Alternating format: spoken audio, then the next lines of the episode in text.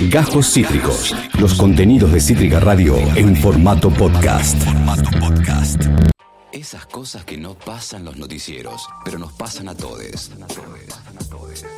Abro debate, abro debate con Balute Aldo.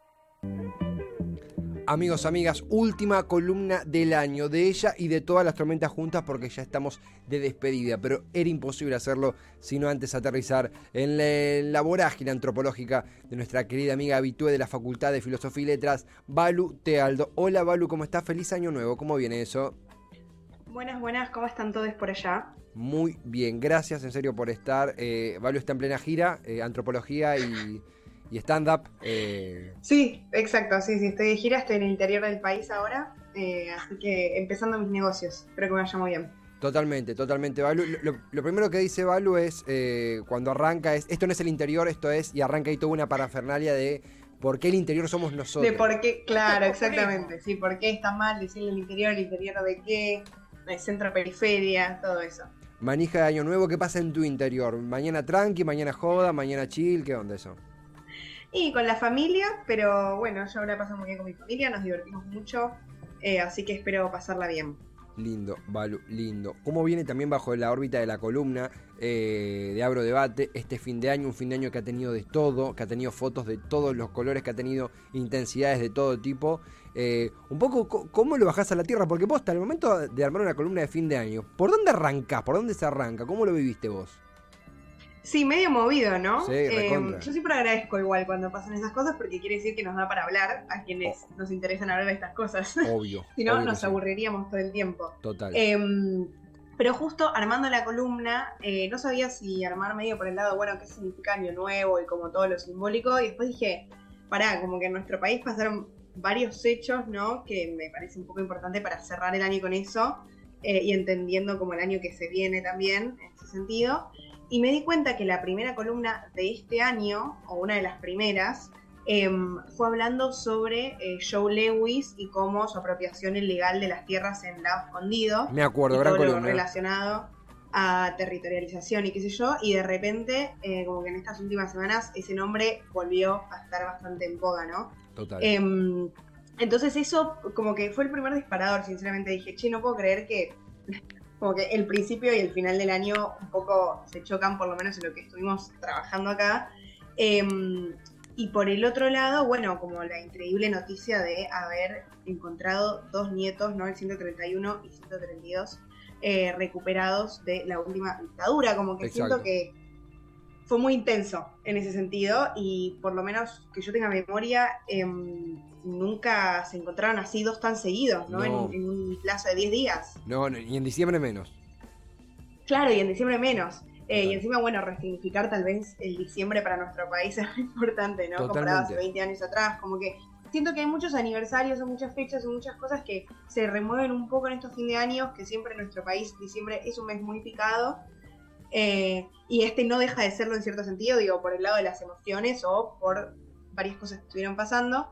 Em, y entre ellas me puse a pensar también que el año que viene se cumpliría en el 2023, ¿no? Digo, ya estamos cerrando este 2022, empezando el 2023, eh, se van a cumplir 40 años de democracia para nuestro Sí. país. Sí. Una democracia muy joven, ¿no? Digo, porque lamentablemente ha sido interrumpida y la hemos podido recuperar de cierta manera.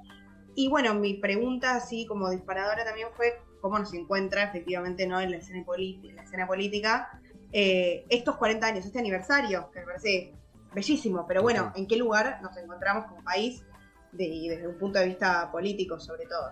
Absolutamente. Eh, y teniendo en cuenta, digo, por un lado tenemos esto, ¿no? De, de hace un par de semanas, creo que casi un mes, que se filtraron ¿no? los chats entre eh, jueces federales eh, con eh, empresarios de uno de los grupos mediáticos más grandes del país, que es Clarín, sí. con eh, en la casa de Joe Lewis, justamente este señor británico eh, que ha comprado tierras de manera completamente ilegal en nuestro país. Con Marcelo de Alessandro, que hoy Eh, es noticia de vuelta por los chats con, con integrantes de la mesa chica Yo no lo podía corte. creer. Ayer Sí. terminé de armar la columna, entré a Twitter y me di cuenta que te habían filtrado el nuevo chat y que no. Eso Sí, es sí. como justito, ¿no? Como anillo al dedo en ese sentido. Total. Eh, claro, que de nuevo se volvieron a filtrar chats. Eh, Marcelo Alessandro, que bueno, es el, el ministro de Justicia y Seguridad del gobierno de la ciudad, que es un. O sea, es un escándalo eh, a gran escala, realmente. Total. Em, y justamente para pensarlo por ese lado, digo, desde el punto de vista de la democracia, ¿no? Ya que estamos hablando de ese sistema y lo reivindicamos, digo, ¿cómo nos deja parados? ¿Qué significa, no? Que eh, jueces, empresarios y, eh, digo, un empresario extranjero, ni siquiera nacional, ¿no? Se vean involucrados en arreglos completamente legales, ¿no? Y por atrás, a espaldas de eh, lo que es el Estado, digo, quienes se supone que deben garantizar, sobre todo, digo, hablando de, de Marcelo Alessandro, de los que deben garantizar, ¿no? Esa, esa justicia, aunque suene amplia y filosófica la reflexión, quienes la deben garantizar son quienes las están corrompiendo. Claro. Eh, y de nuevo se volvió a eh, ver eso ayer a la noche y hoy ya hay varias notas sobre estos chats.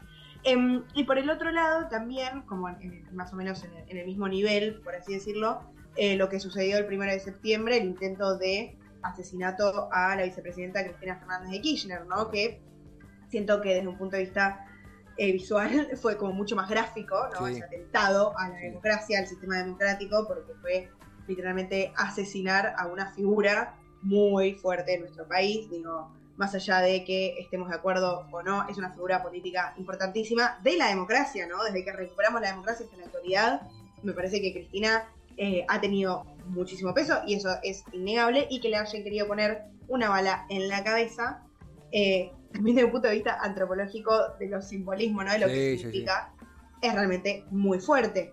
Em, y de la vereda de enfrente, ¿no? Siguiendo esta, esta reflexión, de la vereda de enfrente tenemos justamente eh, a los dos nietos recuperados, que nos hacen recordar una vez más, ¿no? Que hay una deuda que, que no está saldada, que 40 años nos parece mucho, tal vez, digo, para nuestra generación, Debbie, que nació en democracia, ¿no? Que, que no sabemos lo que fue vivir la dictadura más que por relatos de gente que nos rodea o, o lo que hemos leído o visto eh, pero no lo sabemos a flor de piel, digo.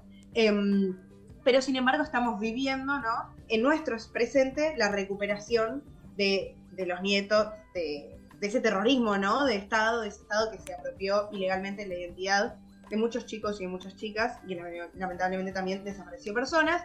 Em, y digo, nos hace recordar cómo precisamos, cómo necesitamos ese sistema democrático, ¿no? Lo que significa haber recuperado la democracia y lo que pasa cuando no la tenemos entre nosotros, básicamente. Eh, cuando Ah, la perdemos. a 40 años de vuelta, porque todo esto que vos contás, que no es el repaso de una década, es el repaso del 2022, eh, Sí. es eh, esta intensidad a un año de 40 años de democracia. eh, eh, dato no menor, eh, va, se va a celebrar con una, además de todo, con una nueva asunción presidencial, se viene un año electoral, un poco es también la- las cuentas pendientes, las lecciones aprendidas y las lecciones que todavía no aprendimos, sobre todo pienso en el atentado a Cristina, esto de, bueno, acabo de un, un- un punto de arranque de un consenso político que nunca pasó. Sí, totalmente, totalmente.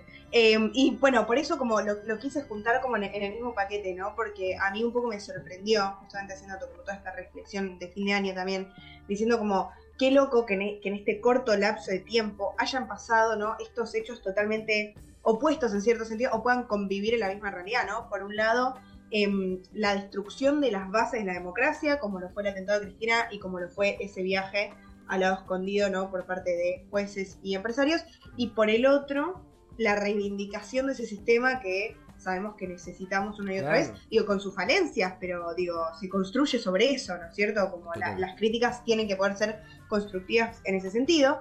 Em, y también eh, preparando la columna, digo, trayendo a ver qué, qué pie intelectual podía traer un poco para, para nutrir eh, este tema y que no sea simplemente mi opinión, eh, me encontré con una muy buena entrevista a la antropóloga Rita Segato, que ya la he traído en otras columnas también, que es muy interesante, eh, que la dio hace poco esta entrevista, o sea, muy actual, hablando justamente de todos estos hechos, ¿no? Y sobre todo el tema de los jueces y, lo que significa la democracia actualmente.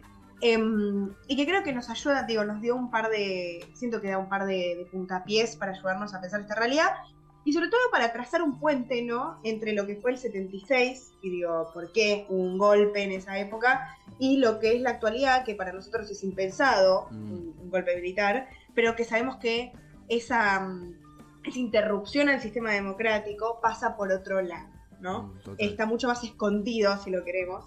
Eh, Y sobre todo en relaciones, ella también decía, em, Rita Segato, ¿no? Hablando de, del chat de los jueces, este, de la filtración, de su viaje, de todos esos arreglos eh, que, se, que se dieron por atrás.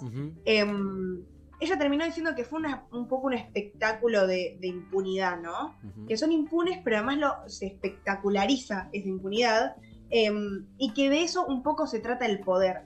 Ella, ella dice, y es muy interesante para mí decir, nunca vamos a saber efectivamente dónde se esconde o cómo actúa, ni vamos a poder adivinar lo que va a ser el poder en cierto sentido, ¿no? Este, como, como intentar em, adelantarnos a él va a ser literalmente imposible, sino que nos vamos a entrar por fenómenos, ¿no? Que suceden, sí, un poco más a la vista.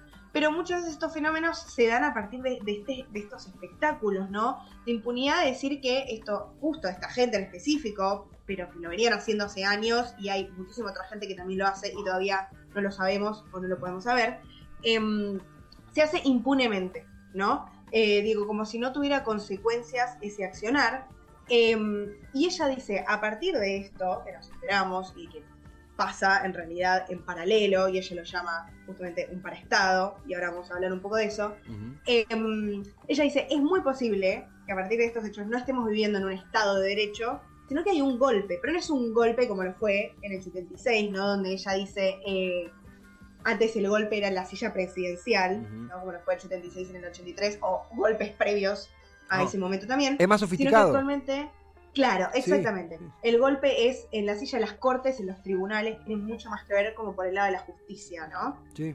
Em, digo, es muy interesante porque también dice este tipo de golpe que parece ser más, más escondido, eh, tiene mucho que ver con lo que ella llama, como habíamos mencionado antes, el parestado. Un estado que se maneja de manera paralela al oficial, por así decirlo, ¿no? Ese término ella lo ha usado muchísimas veces en digo, muchas, muchas cosas que ha escrito y ha investigado, sobre todo en bueno, femicidios muy terribles que se dan en, en el continente latinoamericano, en relación a que hay como reglas, ¿no? Que funcionan paralelas a las oficiales, por así decirlo, ¿no? Eh, digo, ella dice, hay una napa subterránea que no nos damos cuenta, pero que está ahí y que nos regula, ¿no? O sea, termina habiendo una, una paraeconomía, una paralegalidad, claro. que es justamente esto, ¿no? Estos tipos, estos jueces, estos empresarios que se van y tranquilamente pueden truchar papeles, ¿no? Para que, para que parezca que ellos no hicieron nada y que el país termina pendiendo, ¿no? Como si fuera una marioneta de estos cinco tipos poderosos, hombres, ¿no? O sea, como que hay todo mucha relación eh, en cómo, no sé, termina el resultado de todo esto, como en cierta parte no me sorprende. Em, porque es eso, es, es como esta sumatoria del poder, más la crueldad, más la impunidad, todo esto, ¿no? Funciona en este paraestado del que habla Rita Segato, que nos ayuda a entender, digo, que hay movimientos paralelos a lo que nosotros vivimos en nuestra vida cotidiana, Es, apasionante, es realmente apasionante porque nosotros eh, estudiamos la política, el Estado, y comprender que hay una, vos dijiste, una napa subterránea, todo esto, para, sobre la cual es tan complicado acceder políticamente porque hay que desprejuiciarse tanto respecto a debates de coyuntura, debates del día a día, que so, forman parte de esta napa, digo esto de Alessandro es actualidad, pero se mm. desprende de esta napa subterránea, que al mismo tiempo es mucho más profunda que esto, porque este chat no es un hecho aislado, es un componente de una práctica mucho más común de décadas y que se ha agudizado en, el último tiempo. Acá aporta los simbolismos Toto Darío, dice, en lado escondido está, Casa Rosada, Casa Blanca, el Palacio del César, esto de... Total. Esa sí, totalmente de acuerdo. Esas construcciones, ¿no? Que, que hasta, hasta el mismo hecho, es anecdótico, pero lado escondido, o sea, lo, guionamos y nos sale también. eso fue tremendo. Eso también, digo, está repleto de simbolismo, totalmente de acuerdo. Eh, es, realmente eh, interesantísimo y además Balu da un puente, porque además de ser una columna, como siempre, con, la, con intensidad y, debate de siempre, da un puente para el año que viene porque de vuelta, todo esto que estamos conversando se somete a, al debate y a la necesaria problematización de la democracia, de no la petrifiquemos, cómo la mejoramos, ya que somos demócratas convencidos, cuando cumpla 40 años en un año nada más y nada menos. Eh, o sea, se nos viene un año electoralmente y simbólicamente intenso. Sí, muy movido, bueno, por eso también eso me, me, interesa traer esta columna para decir, bueno, este es el panorama que tenemos actualmente, ¿no? Digo, nosotros la juventud también se encuentra eh, muy tocada y muy influenciada por todo esto que está pasando, entonces me parece que hay que ser conscientes de nada, de lo que nos rodea y, que es una lucha que creo que eh, yo siempre lo, lo expreso porque me parece muy importante, digo, la, generación de nuestros padres tal vez, sobre todo, se encargaron de traer de nuevo a la democracia, ¿no? Como cargársela en la mochila y, de poder sostenerla. Bueno, entonces nos dejan el legado a nosotros, que es un poco el trabajo de, poder continuarla, ¿no? Obvio. Y mm, creo que estaría bueno como, como generación nueva eh, limpiar un poco cómo efectivamente se lleva a cabo esa democracia, ¿no? Dar cuenta de de, esto, de, este paraestado, ¿no? De, un poder judicial o jurisdiccional que, que, no es el del Estado y que eso no, ya no puede pasar y que, que si pasa es un golpe de Estado. No, no nos podemos hacer los tontos en relación a eso, golpe de Estado ya no sucede como sucedía hace 40 años atrás, justamente, sino que tienen nuevas modalidades y digo, sobre el poder en general, es muy interesante pensarlo, analizarlo, estudiarlo, porque a poco uno se va dando cuenta cómo actúa. Y digo, y para mí hago, como propias las palabras de Rita Segato porque son muy certeras, nunca vamos a poder adivinar, ¿no? Adelantarnos a él, pero sí, pero sí pensarlo, pero sí cambiarlo desde nuestros lugares. Em, y justamente en un aniversario tan importante me parecía que es relevante reflexionar sobre los hechos que sucedieron este año, ¿no? Y en estos últimos meses también, que es muy importante. Dos hechos tal vez contrapuestos en, relación a los jueces y lo que pasó con Cristina versus los dos nietos recuperados, ¿no? Como una alegría y, una, y actos muy, muy fuertes simbólicamente este, que, corrompen en cierto sentido el sistema democrático, pero que conviven en un mismo presente. Entonces, bueno, mi pregunta abierta para el 2023 tal vez, ¿no? Es eh, ¿cómo nos paramos nosotros frente a eso? ¿Qué hacemos? ¿Qué recuperamos? ¿Qué dejamos? ¿Qué cambiamos? Em, y bueno, me parecía como eso, importante poder traer ese debate abierto, por supuesto. Balú, debates como todos los que hemos tenido a lo largo de este año, que realmente ha sido muy, muy, muy placentero y muy abridor de cabezas. Todo lo que has planteado en este 2022 realmente se disfrutó y se aprendió y se problematizó una banda. Feliz eh, fin de año, feliz receso. Nos reencontraremos, si te parece bien, en 2023. Gracias de parte de todo Cítrica y especialmente por, por todos estos debates que también nos han hecho y que tanto nos han hecho pensar en este año que tanto hacía falta pensar. Ay, gracias. La verdad que les quiero un montón. Acá te mando muchos besos, saludos, acá detrás de vidrio, mucha, mucho Ay, sí, las dos, las dos últimas columnas no puedo estar ahí presencial, pero los quiero muchísimo. Obvio que en el 2023 estoy ahí. Eh, y no puedo creer que se terminó, nada, como una segunda temporada, ¿no? De columnas. Es tremendo. Eh, cómo pasa el tiempo y lo que aprendemos juntos. Así que muchas gracias por la oportunidad. Y el año que viene se sigue, por supuesto. No nos queda otra, no hay otra opción. Valu, gracias. No hay otra opción. gracias totales, felices fiestas. Nos reencontramos en 2023. Disfruta mucho. Dale, igual ustedes, les quiero. Buen año. Nosotros a ti, lo mismo para ella, para Balu nuestra futura antropóloga de confianza, haciendo su sabro debate, que fueron afortunadamente un clásico de este intenso e inolvidable 2022. Acabas de escuchar Cajos Cítricos. Encontrá los contenidos de Cítrica Radio en formato podcast en Spotify, YouTube o en nuestra página web.